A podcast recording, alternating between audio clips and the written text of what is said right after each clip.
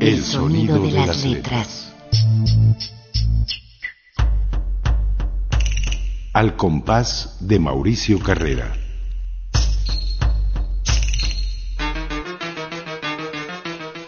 Mente del escritor A la página del sonido.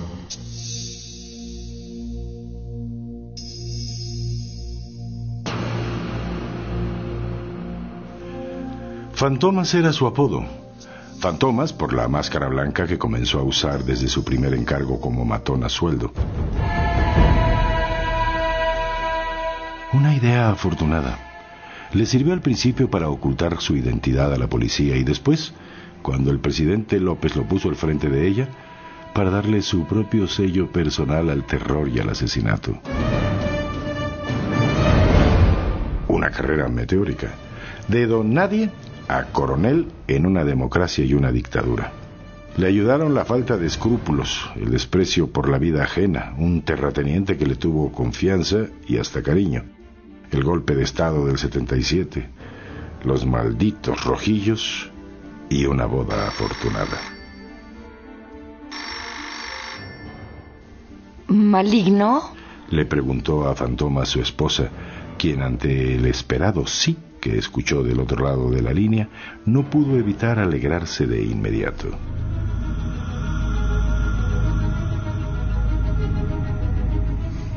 Otra víctima de fantomas es su esposa, como los campesinos, los obreros, los estudiantes, los intelectuales. Bueno, pero ellos estaban muertos o en la cárcel. No vivían con él. Ella sí.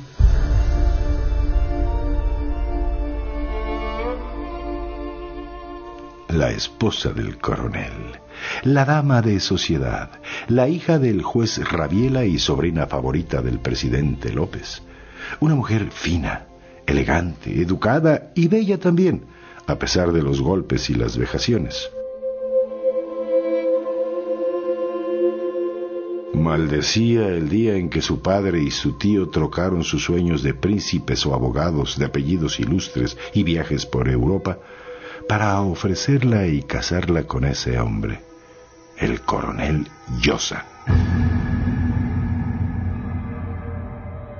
Veinte años, recordaba la esposa de Fantomas, veinte años de tortura y pesadilla. Y ahora, esa noticia.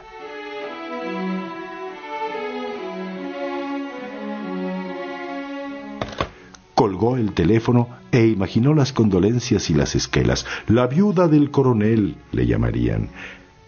La viuda de fantomas. Se acarició en el pecho la F. A pesar de los años todavía le quemaba y le dolía. Se acarició de nuevo y saboreó al repetirlas en voz alta cada una de las palabras. Cáncer maligno, cerebro, que se pudra en el infierno.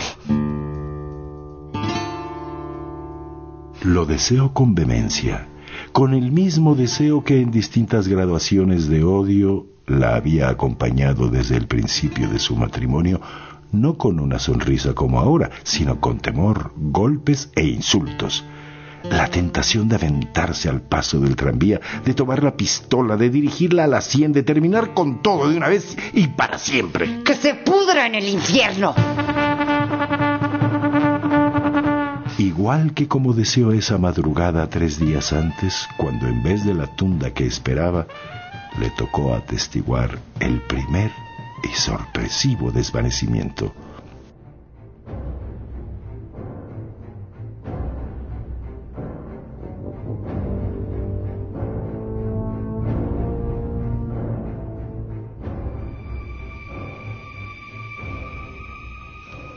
Fantomas, esa noche, oloroso a putas y botellas, empecinado a las cinco de la mañana en que fuera su mujer y no la servidumbre la que alimentara los reclamos de su necia e impulsiva hambre, gritaba desde el pie de la escalera.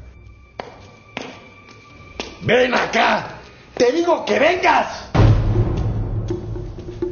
Cuando falto de modos y de paciencia subió la escalera y un súbito mareo y un apagar de luces lo detuvo en su intención de abrir de una patada la puerta, entrar a la recámara, darle de cachetadas a su mujer y arrastrarla de los cabellos hasta la cocina.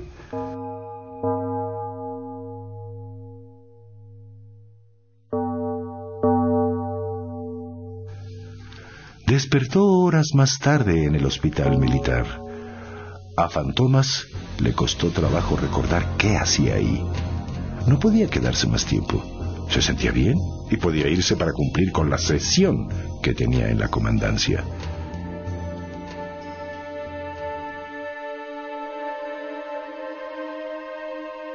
Sesión Así le llamaba a la serie de narices rotas, de costillas hundidas, de astillas bajo las uñas y de electrochoques en testículos y vagina con que se había ganado la fama, el temor y el apodo. Además de la información sobre los rojillos, supo de una casa de seguridad por los rumbos de Chulavista, en la que encontró armas, dinero, lista de nombres y a siete de los rojillos.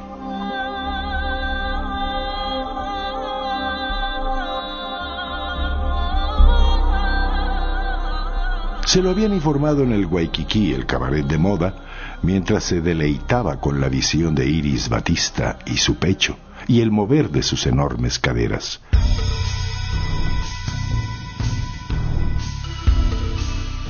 Tenía que acabar con ellos, con esos malditos rojillos que tantas molestias le daban, como la explosión en Maderna, el secuestro de Langoechea, las pintas en las calles, la intromisión internacional, el cese de ayuda de los Estados Unidos, el caos y la posibilidad de caída.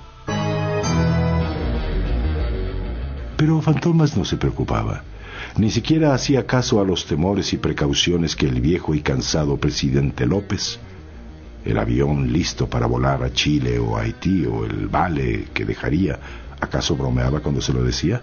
Por los tesoros y cuadros del Banco y el Museo Nacionales. Fantomas en silencio despreciaba al presidente López. Lo tachaba de inútil, pusilánime. Ya verían cuando él fuera presidente, porque iba a serlo. Él sería el sucesor de López, el único que podía meter freno a la subversión y al empuje izquierdista. Ya había pasado por momentos así. El levantamiento minero, las huelgas del 81, el asesinato de José Reyes, y había salido adelante cuestión de fuerza, de carácter, de tenerlos bien puestos, como pensaba. Lo demostraría una vez más. Tenía en la mira a los siete rojillos. Se pondría su máscara blanca, los vería temblar de tan solo reconocerlo. Les sacaría más nombres, fechas, acaso los ojos, la vida misma.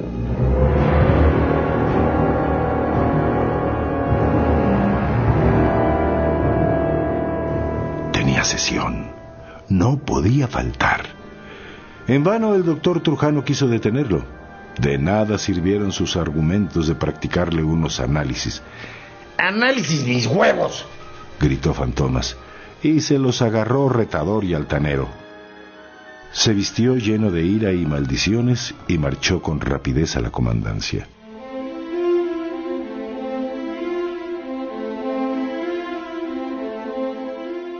Ahí ocurrió el segundo desvanecimiento. Acababa de despachar al primer prisionero.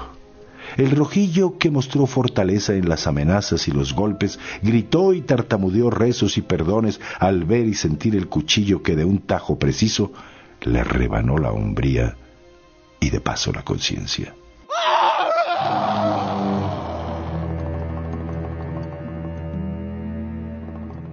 Pateó con desprecio al desnudo cuerpo y dejó que los demás decidieran qué hacer con el miembro. ¿Tirarlo a los perros? ¿Cocinarlo para una broma a los cadetes de primer ingreso? ¿Aplastarlo como un cigarrillo? ¿O metérselo al prisionero en la boca? Sus oficiales diligentes optaron por esto último. Sabían que era algo que particularmente agradaba a Fantomas, una especie de firma, de figura en un escudo de armas, de título de propiedad, como la F que con un hierro ardiente tatuaba en sus espaldas, nalgas o pechos, una F pequeña, casi minúscula, que aplicaba con todo y quejas a sus amantes, entre las que incluía a su esposa, y otra grande, del tamaño casi de una mano, para políticos equivocados, campesinos insurrectos, maestros marxistas, obreros con agallas, intelectuales rojillos, estudiantes audaces o alborotadores. Quien sobrevivía, tullido o baldado, la mostraba con orgullo, como haber muerto y resucitado. Los otros, bueno, de esos estaban llenos los dolientes rezos de las madres y hermanas y las frías planchas de la antigua escuela San Marcos de Medicina.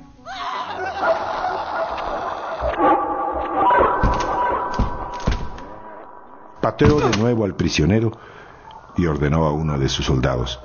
La F, rápido, muérete. El soldado trajo el ardiente hierro. Fantomas lo hundió en la espalda del prisionero o de lo que de él quedaba. Hubo un estertor y un olor a carne quemada. El rojo vivo del metal iluminó su encapuchado rostro. Apareció una sonrisa ese gozo extático, la satisfacción del trabajo bien hecho, de la misión cumplida. Un rojillo menos, respiró aliviado.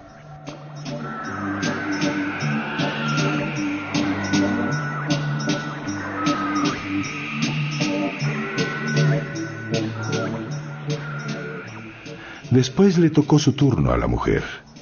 Fantomas al entrar a su celda e impuso la quietud y el silencio. De inmediato, saludo militar entre los soldados que la violaban.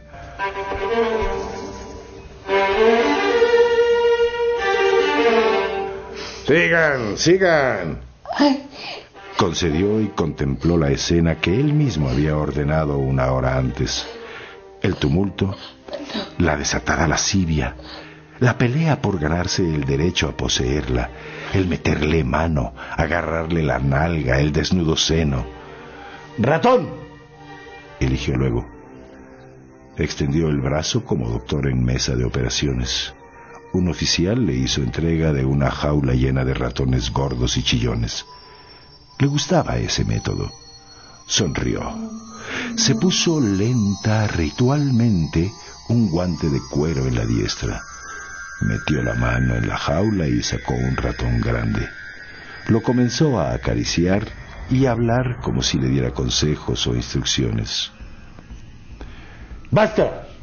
gritó entonces. A esa nueva orden, los soldados se alejaron presurosos, bajándose las camisolas, subiéndose los pantalones.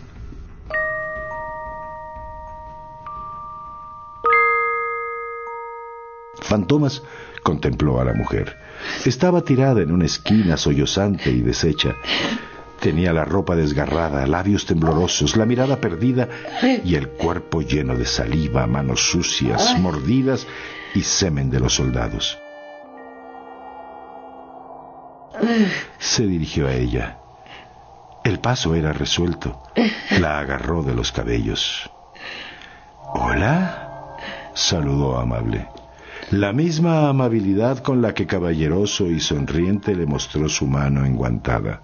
Parecía estar a punto de entregarle una rosa o un regalo.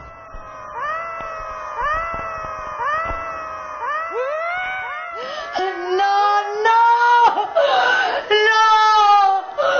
Fantoma se complació al reconocer el terror, la clara conciencia, el saber en carne propia que las historias que contaban eran ciertas el ratón existía.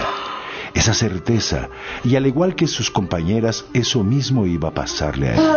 ¡No! ¡No! ¡No! ¡No! La mujer retrocedió temblorosa. Una escapatoria que detuvo la pared a su espalda y un grito que alcanzó a ahogar una mano rápida sobre su boca. ¡No grites! le pidió Fantomas. ¿No ves que lo espantas? Pobrecito, mira cómo tiembla. ¿Escuchas sus chillidos? Tiene miedo. ¿Te imaginas lo que va a sentir dentro de ti, en tu vagina? No, no, no, no, no. Quítate, no, por favor. No. Fantoma se carcajeó estruendosamente. Después cacheteó a la mujer y la golpeó con el puño cerrado. La insultó. Le reprochó su actitud, lo equivocado de su conducta. Buscó con violencia la entrepierna, el lugar donde meter lo que en su mano guardaba. De pronto, Fantomas no vio nada. ¿Quién carambas? Alcanzó a decir antes de soltar el ratón para caer de bruces, desmayado.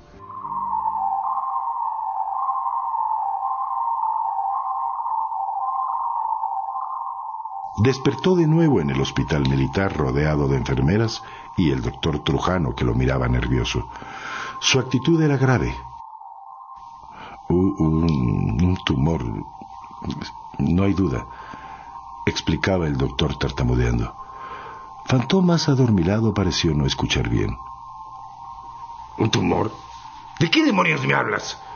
Preguntaba Fantomas a gritos. Cáncer, un tumor y es maligno, le respondió telegráficamente el doctor Trujano.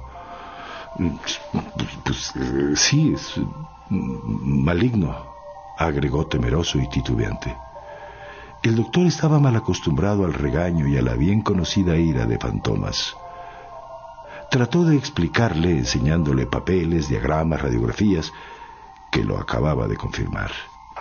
Le dijo con resignación, aunque también con cierto tono de disculpa, que el tumor se encontraba en una zona difícil, que había un doctor suizo, un especialista, el mejor para este tipo de casos, al que ya habían contactado y viajaría lo antes posible a la ciudad.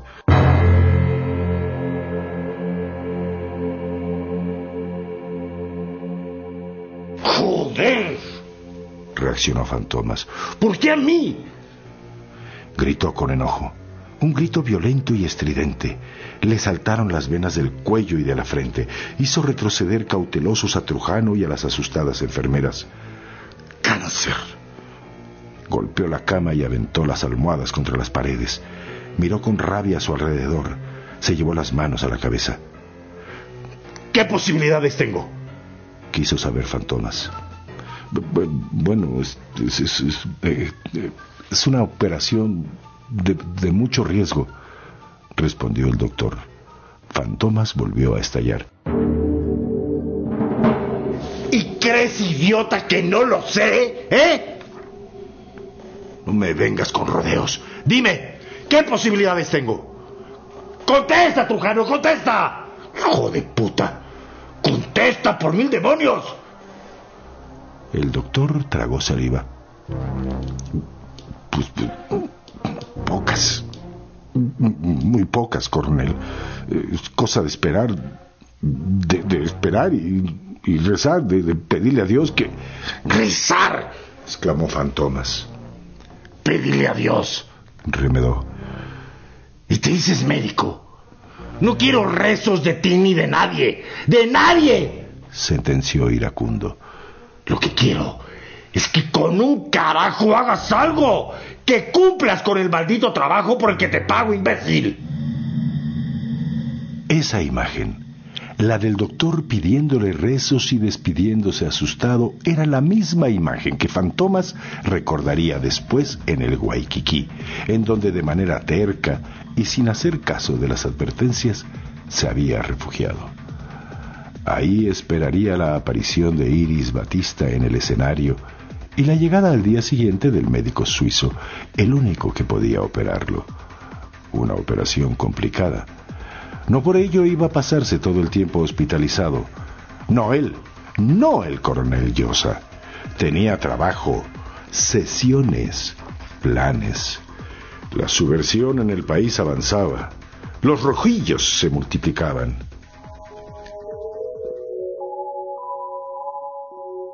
camino a la comandancia, había visto las pintas. Abajo el coronel Llosa. Muera fantomas. Fantomas, tus días están contados, asesino.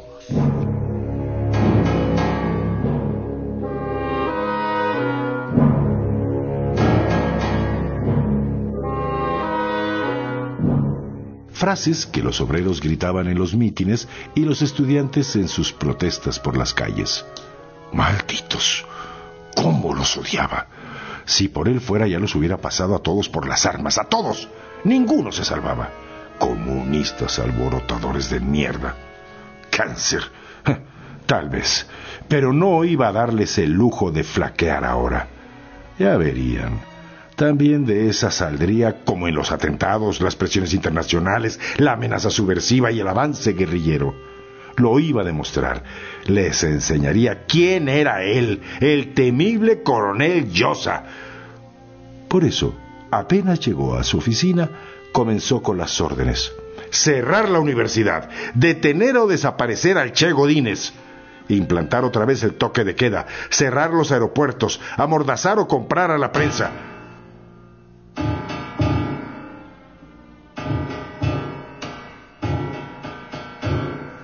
Después bajó al sótano. Ahí, resuelto y furioso, empaló, mutiló, electrocutó, ahogó en su propia sangre a los cinco rojillos que le faltaban y mandó por tres días al calabozo al guardia en cuyo turno la mujer del día anterior se había suicidado. Marchó al Guayquiquí.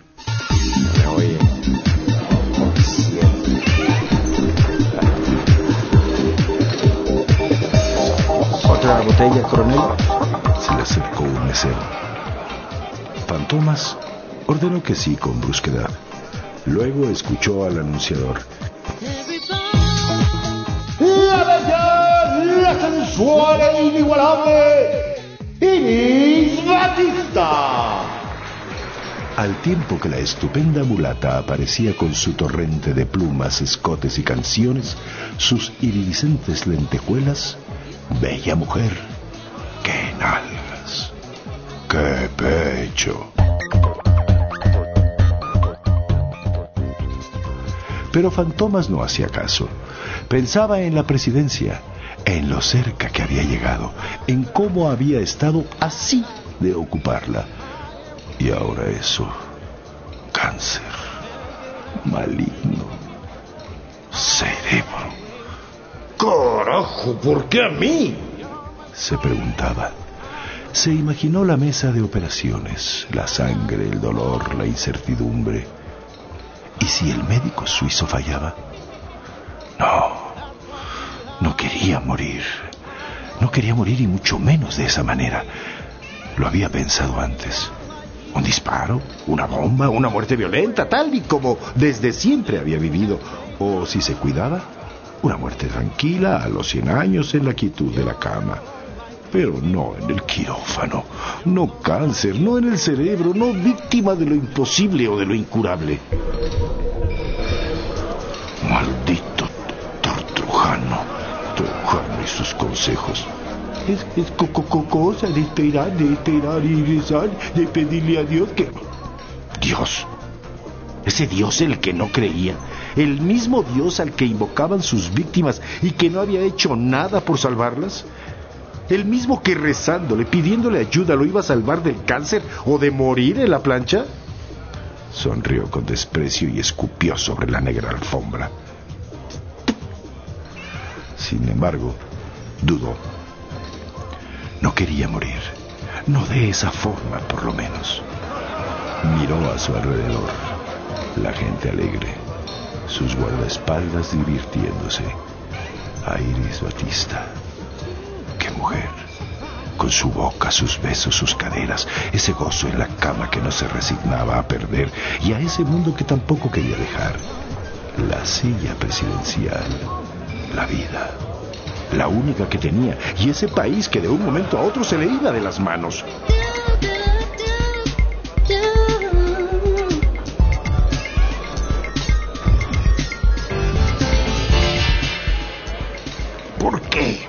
Apretó los puños y golpeó. Fusiló y ahorcó dos, tres veces a su esposa, quien lejos de compadecerlo le pareció que se había alegrado cuando por teléfono le dio la noticia, así como a Trujano, al que no dejaba de recordar y remedar. Esperar y rezar, pedirle a Dios.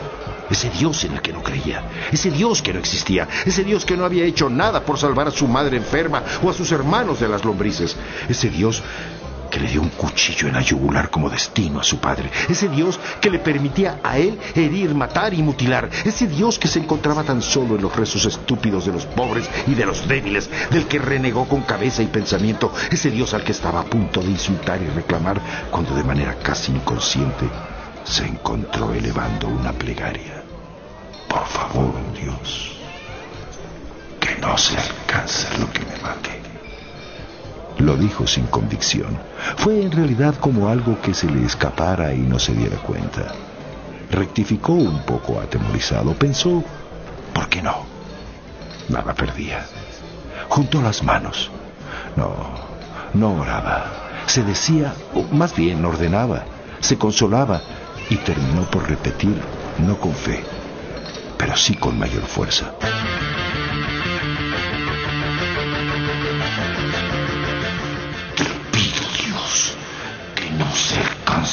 Me mate.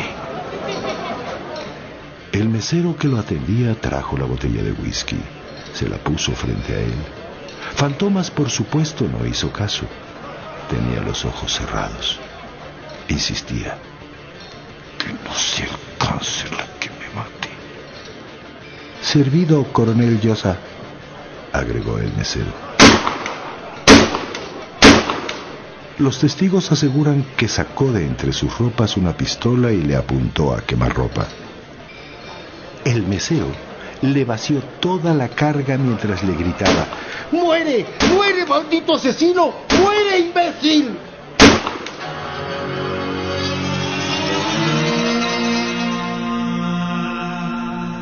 Fantomas supo antes de que los disparos le destrozaran la mano, la cara, el cuello, el corazón, la clavícula, que tal vez había sido escuchado. Pero que si salía de esta, mandaría fusilar a Trujano, a su esposa, a Eche Godínez, al mesero y a todos los pobres rojillos y creyentes de mierda de este mundo.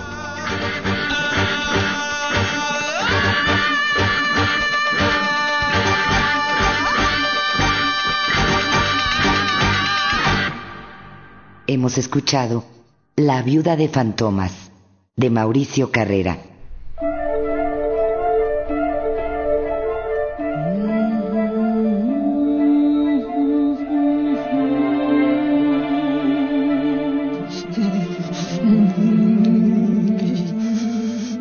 El sonido de las letras.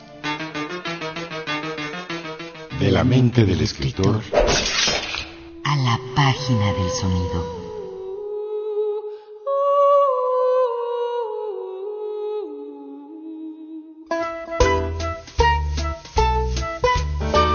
Participamos en este programa Antonio Fernández y Antonio Calderón. Adaptación radiofónica Pilar Muñoz. Narración Mario Díaz Mercado. en una producción y ambientación sonora de Lourdes Mugenburg para Radio Educación.